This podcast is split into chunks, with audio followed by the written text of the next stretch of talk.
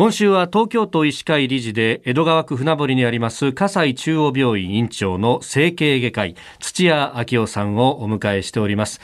えー、今日最終日はちょっと真面目に、まあ、医療の問題点といいますか、この先どうしていくというところを、えー、お話しいただければと思います。まあ、2025年、今からもうあとね、えー、4年後ですが、えー、いわゆる段階の世代800万人全員が75歳以上、後期高齢者となると、まあ、2025年問題なんて、うん、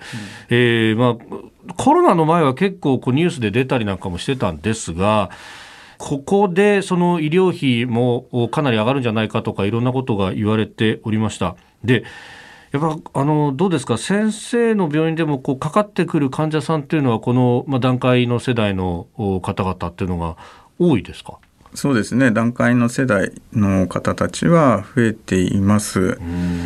まあ、このコロナの中で、はい、まあ、今あまり焦点当たってないかもしれませんけれども、えー、その前からですね、はい、えー、いわゆる ACP っていう話があります。ACP、はい、アドバンスケアプランニングというものですね。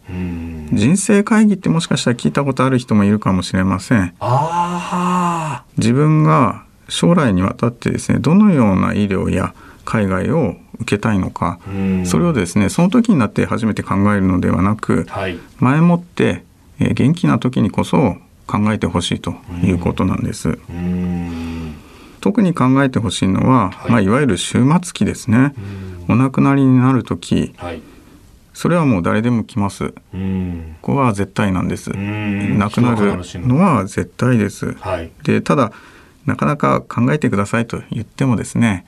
まあそんなの縁起でもないから嫌ですって言われちゃう時もあると思うんです、まあ、そうですよね、元気な時にこそ考えてほしいし、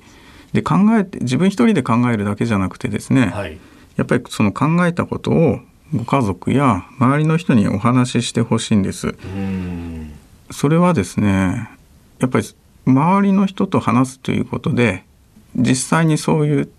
場になった時にご家族の納得感も全然違います。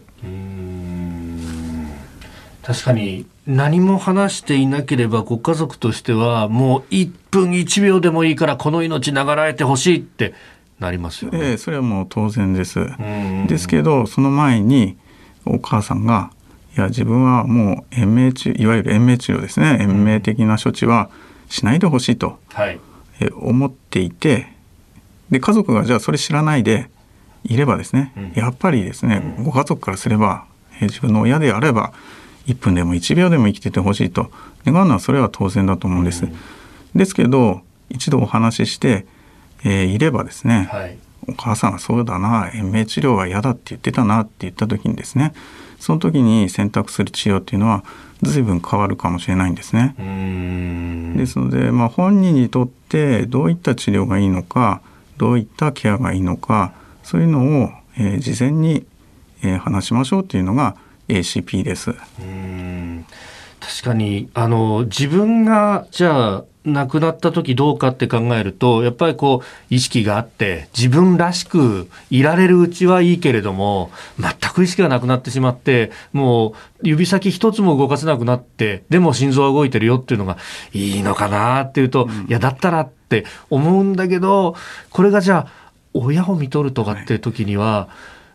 い、いやそう判断できるかって僕全く自信ないですね。そうですね、うん飯田さんのように悩む方はすごく多いんです。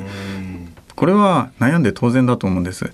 それは自分の場合と親の場合と違うからですね。まあ、死に死ぬことをですね考えるっていうのは、まあ、裏返せばですね生きることを考えることだと思っています。ですので ACP 進めることですねよりよく生きることに私はつながるのではないかと思います。えー、それは話すタイミングとかもあるかもしれません。早すぎる ACP は問題だっていうところもあります。ですけどそのそんなに重い話から始めなくていいと思うんです、うん、もう軽い話から話してほしいと思っています、うん、葛西中央病院院長土屋明夫さんに1週間伺ってまいりました。先生どうもありがとうございました、はい、ありがとうございました